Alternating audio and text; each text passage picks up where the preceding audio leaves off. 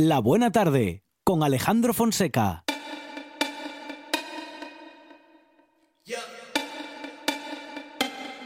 Siglo XIX. Fernando VII. Revolución liberal.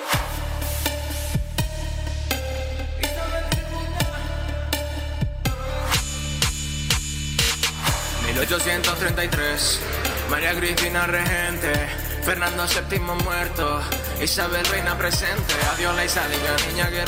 Oda a la pragmática sanción. Carlos María, Isidro se monta una fantasía. Quiere monarquía absolutista. Por eso se monta una guerra carlista. Quinto Navarra se va para norte. María Cristina va con liberales. Intenta poner estatuto real. Mendizábal, ministro dimite, sigue habiendo guerra, se suma revuelta de granja. Mendizábal vuelve de finanzas, 1837, nueva constitución, acordada entre progres y moderados, llega también desamortización. Otro del 39, firman Vergara, Partera y Maroto, fin de la guerra, fin de regencia, María Cristina se larga, llega Partero, pero choca y hay represión. Los liberales no entienden qué pasa, Isabelito tiene 13 años, reina de España, decenio, moderado, al gobierno menos libertades. Guardia Civil guardando propiedades privadas en 44 y 45. Constitución más represión. Se tiene Dios, vota que paga ya pobre a Dios. Hay camarilla, hay corrupción. 48 código penal, hay sanción. Condones se hartan el 54. Pronunciamiento, manifiesto de Manzanares comienzo. El bienio progresista 55. Desamortización. El señor Mados propia las tierras comunes, la compran burguesa, la gente se muere de hambre, tiene pinta de revolución. O'Donnell se impone y Unión Liberal, 56 hasta 68 se alternan con... Bueno, una historia resumida, bien cantada, y posiblemente, a lo mejor, digo, esta podría ser la forma, Monchi Álvarez, de llegar a los jóvenes y de que aprendan historia de un modo más interesante. A mí, me ha quitado, a mí me ha quitado Sí. 10 minutos de explicar el contexto, o sea, o sea, no tengo tampoco ningún problema. Álvaro Díez, ¿qué tal? Buenas tardes. Muy buenas tardes, ¿cómo estáis? Pues eso, hablando de historia y hoy de historia de España. de historia de España, además de una historia de España en una época complicada, que es el siglo XIX. El objetivo... Pero ¿qué etapa de la historia de España no es complicada, no ha sido eh, complicada? la prehistoria, Ah, bueno, claro. Tampoco lo tenemos muy la, claro. la actual, porque la estás viviendo y te la sabes, Pero no tienes que estudiarla. Yo pregunté por la historia, ya la, pre- la prehistoria es trampa. Ah, Entonces, eh, el objetivo que yo tengo es de estas semanas es explicar, eh, bueno, en tres semanas es la- el aniversario de la proclamación de la Segunda República, el 14 de abril de 1931. Monchi se ha emocionado. Y, Sí, suele pasar. suele pasar. Y el objetivo de es explicar cómo eh, se llegó a la Segunda República. Y una forma es empezar a partir del año 1868 y vamos a explicar, por ejemplo, hoy de 1868 a 1874 y en las siguientes semanas distintas etapas hasta llegar a por qué se produjo la proclamación de la Segunda República. Y vamos a empezar hoy con una etapa que es un poquito complicada, que aunque son solo seis años, eh, yo creo que representa eh, en su integridad lo que somos los españoles, porque empezamos con una reina Isabel II, eh, dimos un- se le dio un golpe de Estado, se la expulsó, se trajo un rey extranjero, no funcionó, se trajo una primera república, no funcionó, se dio un golpe de Estado y se volvió a colocar en el trono al hijo de Isabel II. Tú, ¿para qué das tanta vuelta? Bueno, pues algo que es muy español de siempre mm, intentar y acabar volviendo al mismo punto. Vale. Eh, Que somos unos chapuceros. eh, bueno, además esta etapa es interesante porque se se sentaron las bases de lo que es el Estado liberal o lo que es poco y aparecieron cosas que vamos a hablar que nos pueden sonar a día de hoy 150 años después. Vale, Eh, estamos escuchando en el audio eh, el de la entrada un trap la, el reinado de Isabel II, que es la clave de la primera la primera mitad del siglo XIX. Eh, Isabel II tiene algunos defectillos, la pobre mujer, y uno de Algunos. algunos no, no lo hizo del todo muy bien, lo intentó, pero bueno, estaba muy ocupada haciendo otras cosas.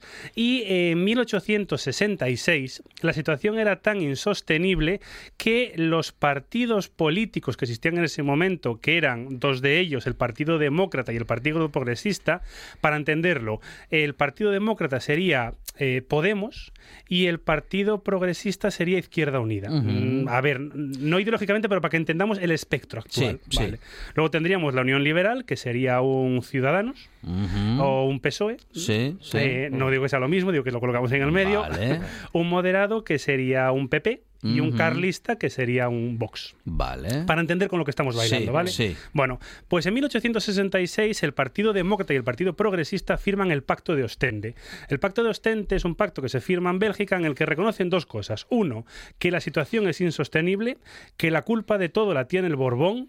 Pues Monchi supongo que no Eh, tiene es, nada que, que es que es así, pasan los años y seguimos igual. y que la única solución para solucionar los problemas de España es expulsar al Borbón. En este caso, a Isabel II.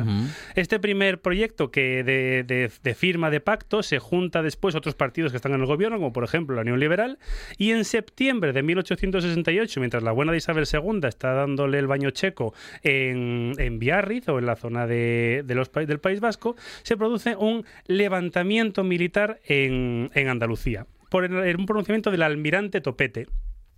Que yo en mi cabeza, y esto ya es una opinión totalmente personal, Sí. yo topete siempre me vino a la cabeza rompetechos. No sé, fue es como esas, esas asociaciones mentales que uno no, Ujú, no entiende para nada. Bueno, pues siempre yo, cuando tengo que, tengo que pensar que es topete y no el almirante rompetechos. Bueno, eh, Isabel II. Es que no es un nombre para, para rebelarse contra ningún poder. No, es que topete suena raro, suena Sí, como sí, piquiñín. sí, pero sí. bueno, bueno, eh, y luego estuvo Aramburu, Aramburu Topete, ¿es el mismo? Sí, no? sí, sí, es sí, el sí, sí, es ese, es ese. Además ya tiene un Aramburu nombre. Sí, Topete. sí. Bueno, Isabel II no ve las cosas muy claras y lo primero que hace es coger un tren y saltar a Francia, también algo muy borbón. Cuando no lo ves muy claro, coges un tren, un avión y te vas a otro sitio. Abu Dhabi, por ejemplo. Y entonces, bueno, se produce un enfrentamiento entre las tropas eh, isabelinas y las tropas revolucionarias y son derrotados los isabelinos y entonces se proclama eh, bueno, eh, sigue habiendo una monarquía, pero no hay rey. Y entonces se produce en 1869 eh, el inicio de lo que llamamos el sexenio democrático, donde destacan dos figuras, que son el general Prim y el general Serrano. A lo largo de todo el siglo XIX y hasta este momento, eh, aunque se intentó llevar a cabo una especie de constitucionalismo europeo, realmente en el caso español tuvieron muchísimo peso eh, distintas figuras eh, militares. Uno es el general Prim, que por ejemplo fue el que se encargó de la conquista del norte de África, el que luego metió las narices cuando se decidió invadir la zona de México, problemas con Indochina. Y luego el general Serrano, que era como una figura de prestigio. En ese momento, todos los partidos llegan a una conclusión que ya hemos dicho anteriormente, que es España funciona bien sin rey Borbón, pero somos una monarquía. Entonces, eh, en ese momento dicen, bueno, eh, vamos a intentar solucionar los problemas de España y se, pro- se empieza a redactar la Constitución de 1869, que lo primero que reconoce la Constitución es el derecho al sufragio universal masculino y que la mayoría de edad viene a los 25 años. Reconoce Ya llegaba tarde la mayoría. tarde, efectivamente, re- pero bueno, era, en ese momento era lo típico. Reconoce eh, la separación de poderes, ejecutivo, legislativo y judicial.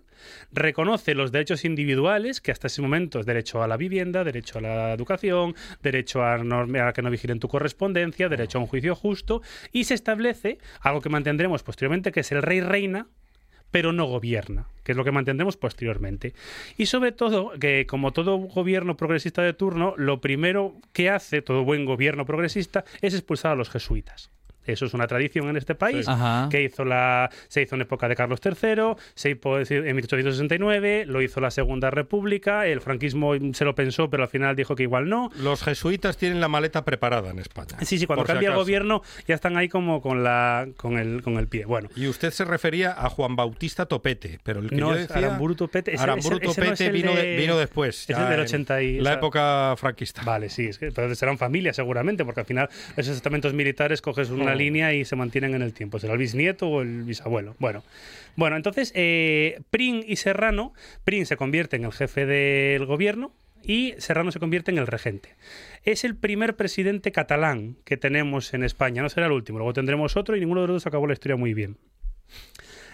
Es así, o sea, no he dicho nada, he dicho que no acabó la historia muy bien. Ah. Bueno, vale, entonces lo que se dice es hace falta un rey, eh, entonces se hace una especie de casting europeo. De hola, buenas, mire, ¿te sobra algún hijo? ¡Operación Rey! ¿Le sobra algún niño que tengan por ahí sin acceso al trono y que quieran colocar en el reino de España buenas vistas, un buen clima, todo estupendo? Un país un poquito complicado, pero ah, tú luego nos quieres como somos y no hay ningún problema. Y aparecieron una serie de candidatos. Apareció la opción portuguesa, con la idea de generar un iberismo y fusionar el reino de Portugal, que era en ese momento, con el reino de España, no fraguó. Hmm. Había una opción alemana, que era la opción de un hijo del Kaiser en ese momento de, de la zona, que era Leopoldo Hohenzollern-Signerigen. Pero claro, con ese apellido. Se le llamaba en España Leopoldo Ole Ole. Es que. Y entonces, por el nombre. Estaba complicado. Dije, es más, uno de los motivos, bueno, aparte, el motivo de broma era que se le rechazó por, por un apellido impronunciable, porque es más ujú. era Leopoldo Leo Le. Luego realmente fue porque Francia no estaba muy de acuerdo de tener la rama eh, alemana tanto por la frontera del este como por la frontera del sur. Es más, ese enfrentamiento acabó provocando la guerra franco-prusiana y la, la derrota de Napoleón III, la formación del Imperio Alemán y la conquista de Alsacia y Lorena, que dará problemas unos años más tarde. Luego teníamos la opción de Espartero, el del caballo y sus atributos, que no fraguó eh, porque Espartero, bueno, pues no tenía muy buen recuerdo la gente de ellos y aparte era un señor muy mayor. Luego la opción, que eso a mí siempre me hace mucha gracia, que es de Antonio de Orleans. Antonio de Orleans era el cuñado de Isabel II. Ajá. Y era el cuñado que no quieres ver en las cenas de O sea, Nochevieja. el cuñado, El cuñado. Además, con mayúsculas. Que se dedicó los 30 años del gobierno de su cuñada a intentar derrocarla. Porque quería ser eh, rey de España, él o su hijo, eh, o su hija, mejor dicho, en vez de ella. Entonces las relaciones familiares no es que fueran excesivamente buenas. Entonces Antonio de Orleans, cuando eh, paga o subvenciona, mejor dicho, para que se expulse Isabel II del trono, dice, coño, mi turno. Ujú. Y entonces hay un problema que es que un primo de la reina le reta en duelo. Y Antonio de Orleans lo mata. Uh.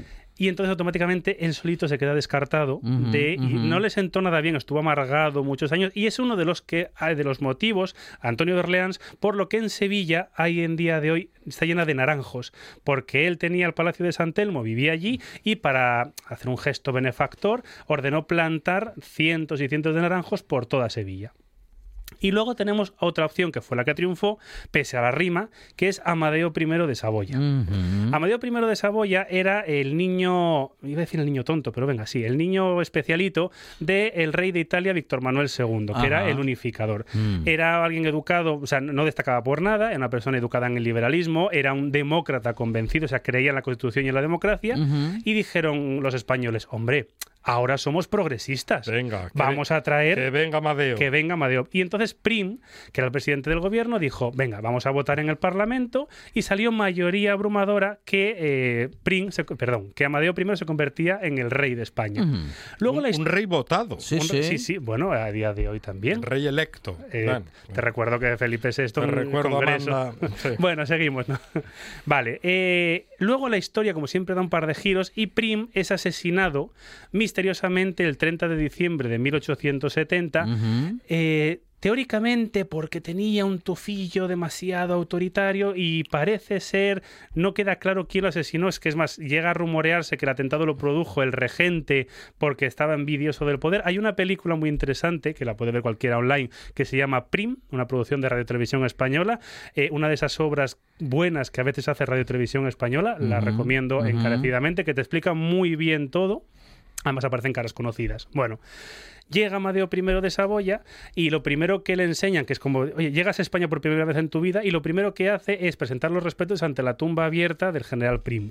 Que tú como entrada del país Mm. ya me va diciendo Mm. que es complicado. Bueno, pues el bueno de Amadeo I de Saboya hizo una cosa que cualquier español entiende, pero alguien de fuera no, que es, eh, nos podemos matar entre nosotros, pero como venga uno de fuera a decirnos lo que hay que hacer, hacemos todos piña contra él. Ujú. Entonces, Amadeo I de Saboya, con sus buenas intenciones, se enfrentó, primero, eh, perdió el apoyo de la rama que apoyaba al general Prim, por tanto, pierde un apoyo importante de partidos políticos. Después, pierde el apoyo de la iglesia porque olía liberal que eso es como a azufre, o sea, eso que hueles a, a mal. Eh, después el pueblo no lo apoyaba por extranjero. Los nobles no lo apoyaban porque no era un Borbón, porque al final si toda la vida vas con los Borbones, hombre, pues cambiar de chaqueta queda un poco feo. Y luego los burgueses y los rentistas no lo apoyaban porque tuvo la, la- la loca idea de decidir que había que grabar con impuestos a las- los bienes y los trabajos de cada uno. ¿Cómo es eso que yo tengo que grabar impuestos para que un pobre tenga derecho? Bueno, entonces, ¿es que estamos locos o qué? Claro. Entonces, todo el mundo pues se fue enfadando con, con Amadeo. Es más, Amadeo tampoco ayudó mucho porque, por ejemplo, cuando le hicieron la visita por Madrid, le dijeron, bueno, Majestad, aquí vivía Cervantes, y dijo, bueno, pues avísenle que por la tarde a ver si puede venir a verme a Pa- Palacio para tomar un café. para tomar un... Uy, uy, uy. Claro, uy. entonces el muchacho lo, lo- Nada, llevamos una ouija en su momento. no, no era muy, muy querido. También esto pasó lo mismo con Pepe Botella, no que estaba muy puesto en las not- últimas noticias. no, reyes extranjeros nunca nos gustaron mucho en España. En este caso José I, eh, Al final son todos. Lo sé, es que lo sabía, según lo dije, sabía que iba a entrar por ahí, lo sabía. Bueno, seguimos. Eh, bueno, finalmente, el único que apoyaba a Amadeo I de Saboya era eh, el ejército y hubo un problema en el cual tuvo que firmar la disolución del cuerpo de artillería y como consideraba que era una prerrogativa de, que excedía eh, su capacidad en- dentro del Parlamento, decidió abdicar y se marchó al exilio y no volvió. Dijo, o sea, los- los- dijo una frase en italiano que era que los españoles están como... "Mm, mm". Ajá. Cada uno puede decidir si es verdad o mentira, pero o sea, volvió y falleció en el Que 1891. Duró del 71 al De 73. 71 al 73 y ya aguantó ya mucho porque él intentaba, él decía, pero vamos a ver, me traen por demócrata, me traen por parlamentarismo, me traen por... Y lo que todo el mundo quiere es que me dedique a, a- a atacar a los demás. Y no entendió que fue perdiendo los apoyos uno a uno hasta que se quedó absolutamente solo y se marchó, porque la otra opción era que o, o se pegaba un tiro o le pegaban un tiro a él. Dijo, pues me voy. También oye, en Italia se está muy bien, Duque de Aosta, En un sitio muy bonito, bueno. En ese momento, el mismo Parlamento que le había apoyado mayoritariamente para convertirse en rey, una vez que Amadeo I de Saboya sale hacia el exilio, decide convertirse en republicano. Y mayoritariamente Ujú. vota por la proclamación de una república, que fue donde surge la famosa frase de qué se puede esperar de un país que por la mañana se acuesta monárquico y por la mañana se levanta republicano. Misma frase que por cierto se dijo en abril del 31 cuando a Alfonso XIII le dijeron, a ver, majestad no se lo va a creer, pero eh, hay un problemilla. ¿no? Sí. No, no quiero yo estropearle el café, pero tenemos que hablar. Bueno, Sí, Vamos a la estación Majestad. en dirección Valencia, por favor. Bueno, Se lo voy contando. lo- sí, va- vamos, vamos, venga, venga, venga, venga. Bueno, pues en 1873 pasó algo bastante parecido, al revés. A Mario Saboya ya había salido. Y entonces España se dice, bueno, pues ya, a ver, la opción Borbón no ha funcionado, la opción extranjero no ha funcionado, la opción rey no funciona, vamos a proclamar la primera república española. Con la misma bandera que hasta ahora, o sea, la rojigualda. Pero vamos a hacerlo, o sea, español. Entonces vamos a proclamar una república federalista Ajá. que duró 11 meses y que eso fue una jaula de grillos que no había por dónde cogerla. Entre abril de 1873 y finales de 1874 se provocó, se- existió en España la primera república federalista que tuvo cuatro presidentes, que cualquiera que los haya estudiado os acordará. Eh, Figueras, Pi Margal, Salmerón y Castelar. ¿Qué problemas tuvo esta primera república? Figueras tiene una frase no, es de, sí, la primera, sí, sí, esa también la vamos a contar. frase sí, sí. es- Bueno, vale. maravillosa. Eh, también algo que representa, es de- yo por eso digo que este sexenio representa muy bien, un español entiende perfectamente la- el, el caldo de cultivo del enfado. Bueno, una república federalista. ¿Qué es una república federalista? Pues eh, Estados Unidos, Sí. eh, Suiza Ajá. y ya. Alemania. Alemania, bueno, pero Alemania no existía en ese momento. Mm. Es decir, la idea de una república federalista es la siguiente, que además fue lo que establece la Constitución no promulgada de 1873. Vale, España tiene 15 estados sumando en este momento Cuba, Puerto Rico y Filipinas. Estos estados son independientes entre sí, pueden redactar sus propias constituciones y acuerdan estar establecidos dentro de un marco común que es la República Federalista. Como español entiendes, eso no va a salir. O sea, Mm. tú lo sabes, dices, Mm. esto no va a salir bien. Bueno, y además dentro de los propios federalistas había distintas corrientes. Unos que creían que la revolución o el federalismo tenía que ir de abajo arriba, otros que de arriba abajo, otros que de manera transversal, otros que de manera centralista. O sea, como siempre, a mí me recuerda mucho la Primera República, a la escena de la vida de Brian, cuando están discutiendo... Disidente. Disidente. Dice, pero si, estáis, si sois lo mismo. No, este es un traidor. Pero, pero o sea, tu, tu enemigo. No, disidente. Pues la Primera República es exactamente lo mismo. El primer presidente, que es Figueras, eh, es federalista y él tiene la teoría de que la república debe construirse desde las bases hacia el poder. Gobierna cinco meses, por supuesto, explicarle a la gente que hoy sois republicanos que podéis votar libremente, pues no, no lo entiende. Y intentó llevar a cabo la, esta república adelante y en el último reunión del Consejo de Gobierno dijo una frase que textualmente, además es muy española, dijo, señores, estoy hasta los cojones de todos ustedes y de todos nosotros, de todos nosotros. nosotros. Sí, sí. Así que me voy. Cogió un sombrero su sombrero, fue a se fue a la estación de Atocha, cogió un tren, el primero que salía a París, y se, se Se autoexilió. autoexilió. que- ¿Cómo? O sea, el presidente del gobierno se o sea, no, no le denunció a nadie, no le no, él dijo, señores, o sea, váyanse a la mierda. Sí. Y, o sea, estoy hasta los Pero se, se metió él Sí, sí, también sí, en el sí, sí, saco. hasta los, todos nosotros. De cogió- todos De nosotros. todos nosotros. de todos nosotros cogió el tren, se marchó a París y hasta 1880 y tantos no volvió. ¿Cómo tienes que estar? Es que yo me parece maravilloso. ¿Cómo tienes que estar de quemado Eso. para el propio presidente del gobierno decir, señores, me piro? O sea, no, no, del gobierno, no, no, del país. Mm, País. Del país. Y no vuelvo. Bueno, eh, sube a. Bueno, él se le da al gobierno a Pi Margal, que es un catalán. Eh, además, eh, Pi Margal es un gran intelectual, eh, un poquito así un soñador, y él entiende que el federalismo tiene que ir de arriba abajo que el gobierno tiene que ser el que tiene las mimbres y que vamos creando distintos gobiernos republicanos eh, desde mayor a menor hasta que todo el país se siente en una república federalista. El problema es que a partir de este momento la Primera República empieza a ir un poco por libre, por diversos motivos. Primero, porque los campesinos entienden que república es igual a progreso. Que podemos discutirlo, pero en este sentido, ¿qué significa? Ellos, los, el campesinado entiende que una vez que se proclama la Primera República, la República va a coger todas las tierras en manos de los nobles y automáticamente la va a repartir entre el campesinado.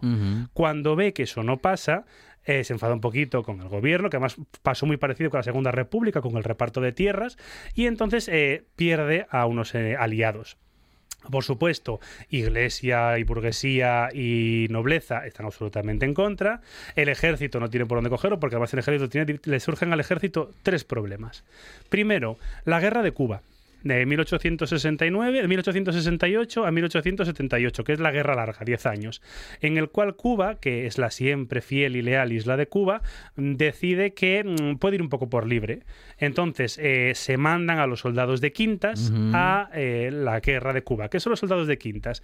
Eh, había unas listas en las cuales una quinta parte de los mozos del pueblo, quisieran o no quisieran, tenían que ir a la guerra.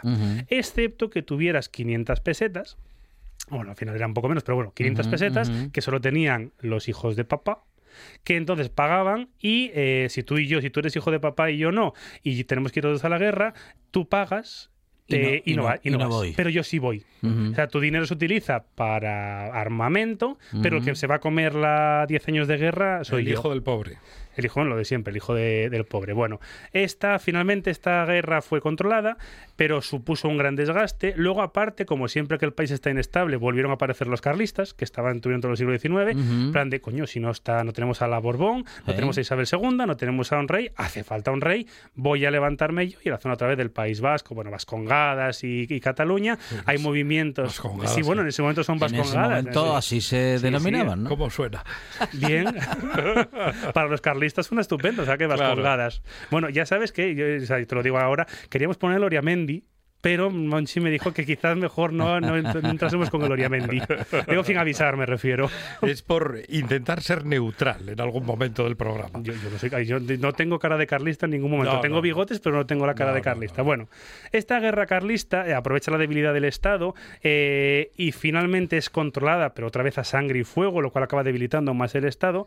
Y luego, aparte, si ya tenemos pocos, eh, le surge a la República el movimiento cantonalista. Ah, El movimiento cantonalista es, eh, es un levantamiento de muchas ciudades y pueblos, sobre todo en la zona de Levante y en la zona de Andalucía, que reclaman la independencia. en Cartagena dijeron, Nacho Pejo. Sí, y entonces, ¿en qué consiste esto? Bueno, pues es eh, mal entendido el federalismo.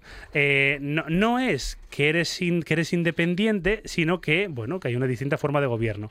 Entonces, la República, eh, ya cuando con Pi Margal esta situación se descontroló bastante, eh, dimite y sube al poder Salmerón. Que Salmerón dice, a ver, esto del federalismo no hay por dónde cogerlo, esto es una mierda enorme, entonces vamos a volver al centralismo, que es lo bueno. Lo bueno es el centralismo, en este caso de la Primera República, y a lo largo de la historia también tiene sus cosas buenas. Y dice, a ver, para controlar todo esto hay que volver, volver a armar el ejército y eh, fortalecer la Guardia Civil para que reprima a sangre, sable y fuego todo levantamiento en contra de esta Primera República. Lo cual quitó un poquito más de apoyos, no te lo vas a creer, pero bueno, al final nos sentó muy bien. Y el último presidente, que es Castelar, ya directamente lleva una dictadura como, como la Primera República Francesa, en el que al final no consigue controlar todo lo que es el, el poder y la situación no hay por dónde cogerla. El movimiento cantonalista, como estábamos diciendo, eh, por ejemplo, ¿qué destaca? El cantón de Cartagena. Pues básicamente lo que hicieron fue declararse independientes. Es más, si no me falla la memoria, llegaron a mandar delegaciones a Estados Unidos para que les reconociese como país soberano. Y Estados Unidos dijo, pero Imagínese, ¿esto- Cartagena. ¿Esto dónde queda exactamente? Es que no fue Estados Unidos o Inglaterra. Sé que uno de los dos, o a los dos, bueno, como siempre, eh, se les mandó y somos independientes y dijeron, pero esto exactamente qué demonios está pasando. Bueno, finalmente se reprime a, a sangre y fuego todo lo que es la- el movimiento cantonalista y esto lo que hace es abre la puerta a la llegada de eh, los Borbones, que es con lo que cerramos un poco el círculo. En 1873, el, gene- a- el- bueno, a finales de año de 1873, el general Pavía da un golpe de Estado y dice, esto ya está bien. Aquí se acabó, o sea, como, como llegó el comandante y mandó, mandó a parar. mandó parar. Bueno, pues llegó el general Pavía, dijo, bueno, se acabó la república, se acabó el sexenio, se acabó todo, y proclamó lo que se llama la república o la dictadura de 1874, en el cual dice, esto es insostenible y hay que hacer otra cosa. Y mientras tanto aparecen dos figuras que ya no hemos hablado de ellas, pero estaban constantemente, que son Cánovas del Castillo y Praxedes Mateo Sagasta. Figuras que tanto Cánovas del Castillo estaba dentro de la rama conservadora y Mateo Sagasta inicialmente fue un republicano radical, después fue un republicano moderado y después fue un monárquico eh, aperturista. No he dicho nada, Monchi. No, no, no, era un hombre de mente abierta. Un hombre que ha ido rotando hacia, la, hacia llegar al buen gobierno. Y tanto, que roto. Bueno, pues rota de izquierda hacia el centro. Hay que adaptarse. Hay, hay- hay que, hay que darse cuenta de que ampliando las lecturas puede cambiar la mentalidad. Sí. Bueno, pues estos dos señores mm, di- dijeron, bueno, vamos a, que eso lo veremos ya el próximo día, vamos a decidir qué es lo qué es el nuevo la forma la nueva forma que va a surgir, que es la restauración. Eh, inicialmente llegan a van a hablar con Alfonso, bueno, van a hablar con Isabel II Sí. y dicen, bueno, es que queremos restaurar otra vez la monarquía, la figura del Borbón, pero a ver, no te lo tomes a mal, Isabel, Sí, sí. pero es que no te queremos ni en pintura. Ah, No, no. Tú no, Isabel. Tú no. Ah, qué bien, vuelvo a España. No, no. Tú no. Claro. Y bueno, y que tu hijo que tiene unos, mira, tu hijo sí, bueno, Alfonso, Alfonsito, eh, Alfonso XII, que además está estudiando en las academias de, de Alemania, que es un muchacho, mm, mm, eh, eh, bueno, ya sé que Monchi no está de acuerdo, pero fue un buen Borbón. Ajá. O sea, hay Borbones, como se dicen que los Borbones son como la fruta, te pueden salir buenos o te pueden salir malos. Ajá. Eh, Alfonso XII fue un Borbón bueno, pero murió, murió muy joven, que explicaremos en otro momento. Es que el chiste ya se hace solo. Yo lo in- no, no es así. Bueno, y así, ¿para qué, es que para qué lo intento? Si es que- Bueno. Y entonces dicen, bueno, vamos a hacer una cosa. Vamos a proponer eh, un nuevo sistema que se parezca al sistema europeo. ¿En qué consiste esto? Vale, reconocemos un sistema bicameral, Sí. tenemos un Congreso y tenemos un Senado, Sí. tenemos unos partidos, tenemos el Partido eh, Liberal Conservador, bueno, el Partido Conservador y el Partido Liberal, es decir, tenemos un partido de centro derecha y un partido de centro izquierda, eh, partidos de, de burguesía, partidos urbanos que eh, buscan implementar pues todas las cosas que vemos en el resto de Europa, es decir, una justicia medianamente funcional independiente, un desarrollo del país, porque eso también no, no hemos hablado, pero bueno, también es importante. Eh, bueno, reconoce- o sea, reconoceríamos en- a partir de 1874 lo que reconoceríamos en Inglaterra, en Francia o en algún país civilizado. Pero claro, se hizo a la versión española. ¿Qué es la versión española? Una cosa que se llama el turnismo. Es decir, va a haber, se va a aprobar una constitución, que es la constitución de 1876. El rey va a ser Alfonso XII, que reina pero no gobierna. El poder es ejecutivo, legislativo y judicial con el Congreso y con el Senado. Eh, hay diputados que son votados por el pueblo en una especie que se llaman casilleros, en el cual, pues el que sea el partido más votado mm, accede al gobierno y forma gobierno. Y dices tú, coño, como hoy como hoy, ¿no? Vale, ¿cuál es la trampa? Que llegan a un acuerdo, que es una, a un amaño absoluto durante 50 años de todas las elecciones.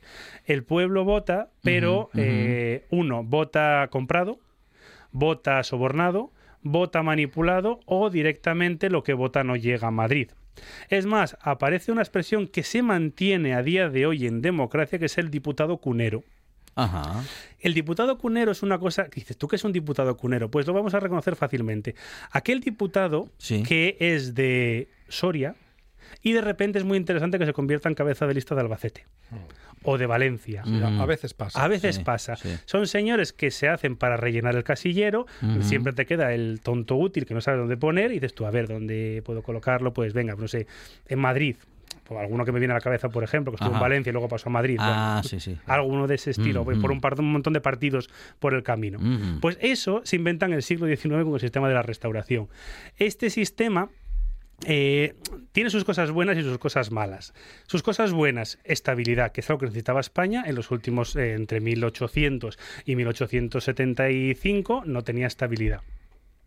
Tener estabilidad conlleva que un país tenga más riqueza, tenga más progreso. Sí. No tienes que gastar el ejército en guerras, puedes invertir en industria, puedes invertir en ferrocarril, puedes invertir en crear una clase media con un cierto estatus que fue lo que trabajó este gobierno, esta restauración, con el voto alterno de a veces gobernaba el Partido Conservador, a veces gobernaba el Partido Liberal y además se iban implementando sus, sus planes de porque tenían planes políticos. Entonces a lo mejor el Partido Conservador pues tenía una política así, pues además se, se suena muy actual. Eh, decía que iba a hacer un montón de cosas, llegaba al gobierno, hacía la mitad, la oposición de izquierdas decía que ellos lo podían hacer mejor, eh, el gobierno caía, llegaba a la izquierda, el centro izquierda, eh, hacia la mitad, la derecha protestaba, y así de 1876 a 1902, donde empieza el sistema ya directamente a caer una perversión. ¿Problemas que tiene el sistema? Que no es una democracia, evidentemente, que el pueblo inicialmente es analfabeto, por tanto le da igual que votar, pero como el país se fue desarrollando, fue accediendo a más educación y más información, donde fueron entrando ideas tanto de izquierdas como reformistas, que hicieron que al final hubiese una separación entre una élite podrida, que podía tener muy buenas intenciones, pero obviamente no estaba legitimada, y un pueblo que empezaba a protestar contra un sistema que debía cambiar, que es lo que más adelante hablaremos que es el regeneracionismo. Eh, y si te parece, podemos Mm, parar aquí, mm, porque si no, mm. yo, si no, voy voy a llegar yo hoy a la Segunda República y ya me noto yo en el disparadero. Entonces, Pero parece mentira que eh, este relato haya comprendido tan pocos años y, me dejo- tantos, y- tantos y me- y me dejo- acontecimientos. Y me dejo, ¿no? la mitad. Porque es que a mí me riñen y me dicen que es que doy, te lo puedes creer, Mm. me dicen que doy muchos datos. Ajá. Pero Entonces, eso para un historiador no es algo malo. Claro. eh, sí, bueno, pero para alguien que está divulgando a veces sí. Ujú. Entonces a mí todos los días yo tengo muy buenos amigos a los que quiero muchísimo Sí. que me mandan unos Hacen, WhatsApp. hacen la crítica del programa los Algunos amigos. hacen, Sí. sí, me mandan un WhatsApp así en plan de, ay, cuando te hemos escuchado, ¿Qué dicen? Demasiados datos. sí, es, es la tónica, y, ah, mucho mejor, ¿Nadie se molesta para decir algo bueno? Eh, sí, que, que muy entretenido, muy Ah, ameno, muy menos divertido, mal. pero no, no, no, gustar, por lo visto gustar, gusta, Sí. eh, excepto cuando entro yo en el disparadero y vosotros os quedáis así como... Es que el otro día se emocionó con Sí, es que me dijeron y que con- como notamos la emoción con Sí, Julio César, sí, sí. quisimos respetar ese Se me momento. dijo, sí, claro. que lo que cuando hablé de Julio César, no sé en qué se basaron, que no, se notó una Eh. cierta mm, emoción, Sí, querencia. interés, Ah. sí, un cierto afecto Sí. ligero. Ajá. Y entonces hoy venía así con un poquito de, miedo. Sí. No. ¿Miedo? Álvaro Díez, miedo, no. Bueno, miedo y Vizconde porque- con Eh, miedo, y por y aparte favor. porque ya el guion se me perdió. Entonces, ah, no me digas. sí. ¿Acaba de decir todo esto de memoria? Eh, bueno, como- bueno, no. en la cabeza. Un poquito en la cabeza. Sí, lo intenté y seguro que se me queda a la mitad y luego cuando yo me vuelva a escuchar me flagelaré yo a mí mismo. Pues sabe que va, va a llegar a casa y va a encontrar el guion El- no, no, no, no, al ninguna- lado de las llaves. Ya No verá. tengo ninguna duda, en algún momento se ha perdido. Entonces, si, si os parece, terminamos aquí y la próxima semana arrancamos en el go- la restauración y sus cositas y sobre todo cómo funcionaba eh, la corrupción y cómo, cómo convencía al pueblo de votar la opción adecuada. Ajá. Mm, Que eso también ¿qué- es muy divertido. Pero cómo es eso de cómo Funcionaba funcionaba, la- la, corrupción, corrupción. Eh, me tiene que aclarar esa frase y ju- sobre todo justificarla, porque La corru- acaba es muy simple. hablar en pasado de la corrupción. La corrupción estaba ¿Cómo funcionaba? institucionaliza- Ah, ah. institucionalizada. Sí. Bueno, bueno, estaba, estaba en el gobierno, sí. Sí. Vale. Entonces, era estructural. Era- eh, bien, mucho mejor. Entonces, eh, se decidía, vamos a poner Asturias, ¿vale? A ver. Se crea la figura, bueno, vamos avanzando, se crea la figura de los caciques. El cacique Ajá. es el señor que dirige los destinos de la comunidad autónoma. Por Sí. ejemplo, en Asturias era Alejandro Pidalimón Ajá. un señor de muy larga barba, muy culto, pero que nada se movía sin que él lo decidiera. Por cierto, un señor que gobernó mm, la provincia durante 30 años desde Madrid. Cosa que también nos puede sonar un poquito de Ajá, ese- ajá. Sí, bueno, algunas cositas. sí, bueno, algún empresario hay. Mm, Yo, eso lo has dicho tú, yo no he dicho nada. Bueno, pues que entonces yo no he dicho nada. Yo quiero seguir viniendo. bueno, que entonces, ¿qué pasaba? Se decidía eh, los porcentajes de eh, cuánto iba a sacar el Partido Conservador y cuánto iba a sacar el Partido Liberal. Así va decidiendo. Sí, sí, los porcentajes se pactaban Ah, en sí. Madrid. Ajá. Y entonces el pueblo llegaba a votar. A veces directamente se, las list- los censos ya estaban hechos. De ahí viene lo de que votaban hasta los muertos, porque a veces eh, el censo era el censo del cementerio que se cogía el censo del cementerio y el censo votaba. A ver, había que cuadrar de alguna forma. Claro. Entonces había los muertos también tenían derecho a voto y los muertos también votaban. Eh, y entonces cuando había alguno que dudaba, eh, se le daba eh, un dinero. Entonces hay una anécdota muy famosa del conde de Romanones, también de una rima muy curiosa, Sí. que eh, era el, el- el cacique, creo que era de, o de Segovia, o bueno, sé que de, de algo, de algo de Castilla. Y entonces tenía el jefe del Partido Liberal que eh, estuvo dándole a, al- bueno, a los campesinos tres pesetas. Y entonces dijo, oye, pues es que no te vamos a votar porque es que nos ha dado el otro tres pesetas. Y dijo, mira, es muy simple. Tú me das las tres pesetas Sí, y yo te doy cinco. O sea que realmente das dos. eran dos, sí. Y sí, todos los sí. campesinos- Y, de, pa- y de paso Recupera. eh, recuperaba, vamos. Y, sí, sí, y todo el campesinado Mm, ignorante mm, mm. dijo, hombre, el conde de Romanones me da cinco pesetas, el otro me da tres, pues se las doy al conde porque me las ha pedido, yo Mm. tengo mis cinco pesetas, Ajá. ¿a quién vamos a votar? Al conde de, de Romanones. Y de esas hay unas cuantas que también te representa mucho cómo era el país y cómo es la mentalidad española. Porque es decir, tú a un francés le explicas esto de tú me das tres pesetas y yo te doy cinco, y el francés dice, pero esto... Y no lo entiende, pero un español lo entiende a la primera. Tú, Ujú. o sea, vamos, ¿cómo no se me ocurrió a mí? Pues de esas hay muchas. Nuestra historia, Álvaro Díez. Tampoco cambió tanto el país. Eh, el- a mí el bueno, siglo si, se, si XIX se para a pensar lo Eh, que ocurre hoy en día, El siglo XIX español eh, en, repite... en determinados momentos es un espejo. Sí. Y el Partido Conservador, Partido Liberal, la degeneración del sistema, los problemas, la aparición de nuevos partidos que rompen el bipartidismo. Sí es cierto que el sistema actual, el sistema de la restauración, hombre, Mm. Los su- espacios donde se decide. hay, hay cosas muy comunes. Es más, eh, cuando se crea la Constitución de 1878, el espejo en el que miran es en la última etapa demo- democrática. No miran la Segunda República, por lo tanto miran la anterior, que es la restauración.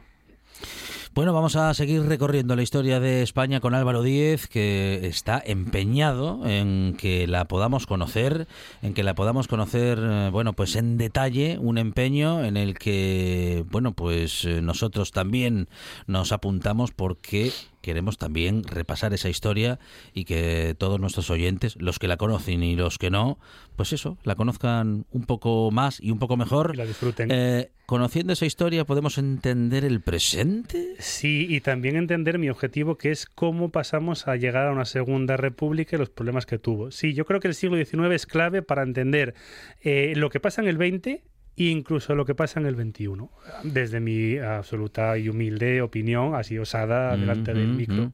Álvaro Díez con nosotros y con todos ustedes en esta buena tarde. Álvaro, muchas gracias. A vosotros. Esto es RPA, la radio autonómica de Asturias. Ya sabe que somos de casa. La buena tarde en RPA.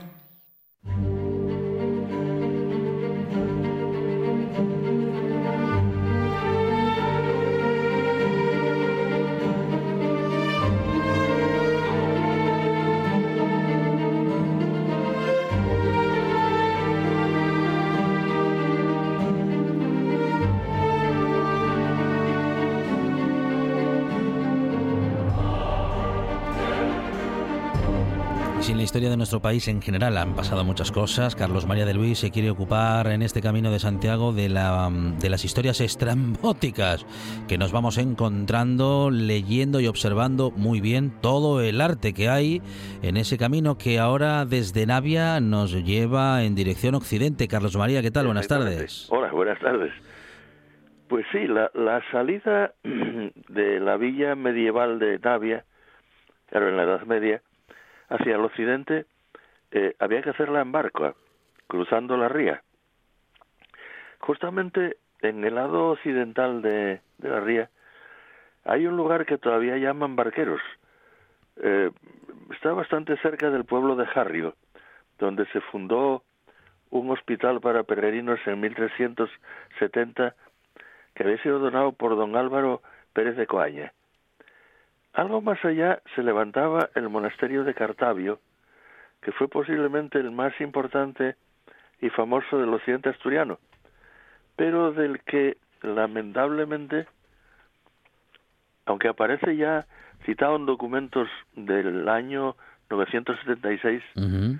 pues todo lo que nos queda del monasterio medieval es una ventanina circular románica, lo demás todo desapareció. Eh, es el el problema de esta de este trozo del occidente de Asturias, que cuando se descubrió América, la mayor parte de los asturianos que embarcaron hacia allá en los primeros tiempos eran de esta zona.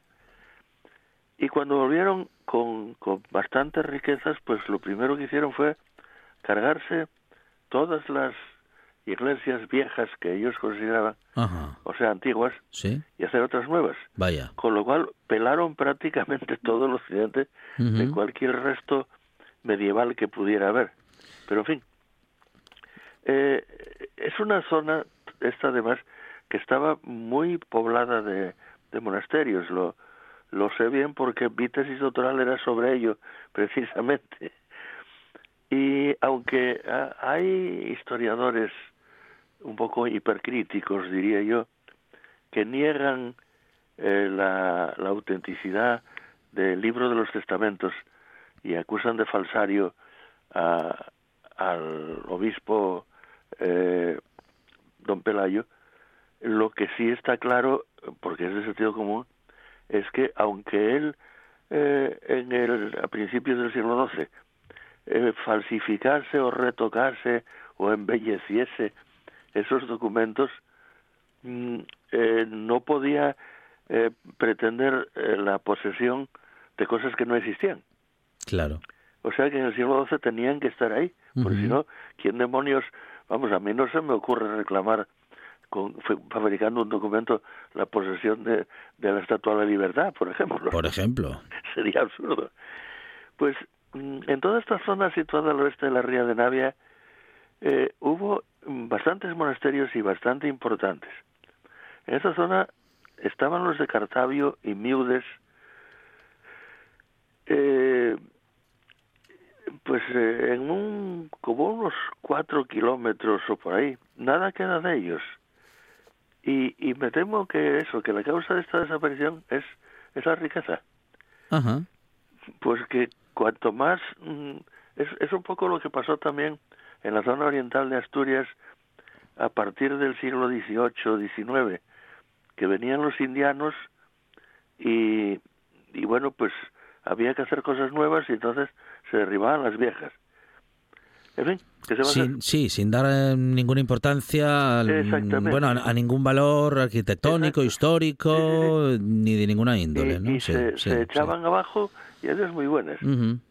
Con esto mm, quiero decir que podemos seguir con bastante exactitud el camino que en la Edad Media llevaba a los peregrinos a Compostela, pero que no vamos a poder ver casi nada, yo diría que casi abs- absolutamente nada, de lo que aquellos hombres podían haberse encontrado en iglesias y monasterios para guiarse correctamente en su marcha, porque todo fue desapareciendo sin dejar el menor rastro.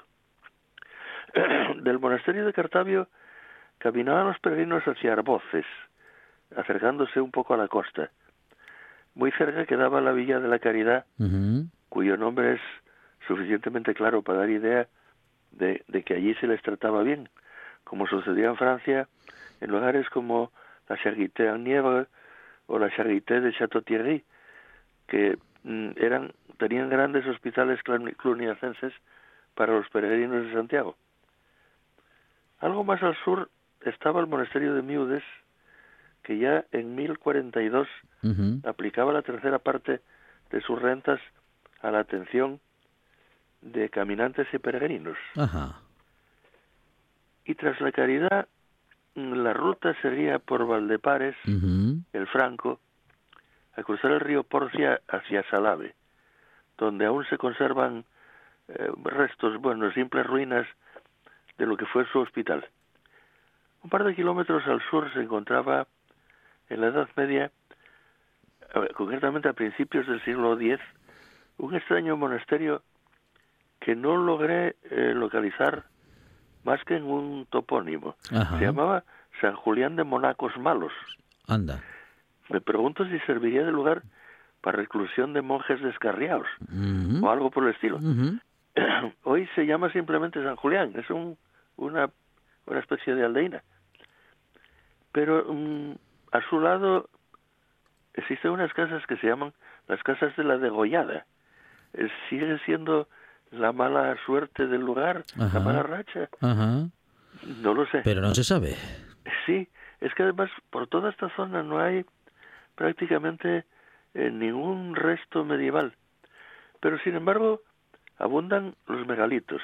Hay túmulos, hay dólmenes, hay explotaciones mineras prehistóricas y romanas, todo muy interesante, pero que no nos ayuda nada en la cuestión del, del, del, del caminante medieval. Luego de Salave, la ruta seguía a la viña y a, Tapa de, a Tapia de Casariego. Precisamente Tapia de Casariego es a donde llegó el primer maíz americano que se conoció en Europa. Y todavía allí se conserva uno de los arcones en los que vinieron las primeras panoyas. Ujú.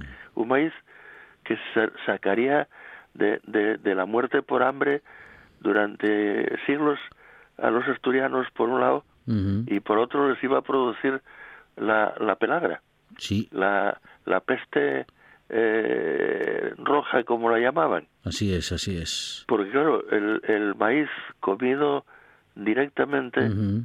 sin hervirlo con Sin cal como lo sí, hierven sin tratamiento, hervían claro. Sí, los, sí, los indios, Ujú. pues resulta que tiene la, la extraña calidad de cargarse la vitamina B. Lo que pasa es que llenaba el bandullo Claro. y bueno, pues valía. Y se desconocía esa, bueno, en fin, eh, Exactamente. ese- esa cuestión, vamos, por entonces. Luego, mm, tierra adentro, eh, eh, el camino iba hacia Serantes, donde hubo también otro importante eh, cenobio medieval, también desaparecido, y seguía por San Pelayo y Barres eh, hasta llegar poco más allá a la gran ría de Leo, que separa Asturias y Galicia. Cruzar esta ría, a causa de su anchura, era toda una aventura de la que hay relaciones realmente espeluznantes de peregrinos franceses que parecen haber sido los más cobardicas por las trazas, porque hay relatos de otros peregrinos que, bueno, parece que se lo tomaban con más calma.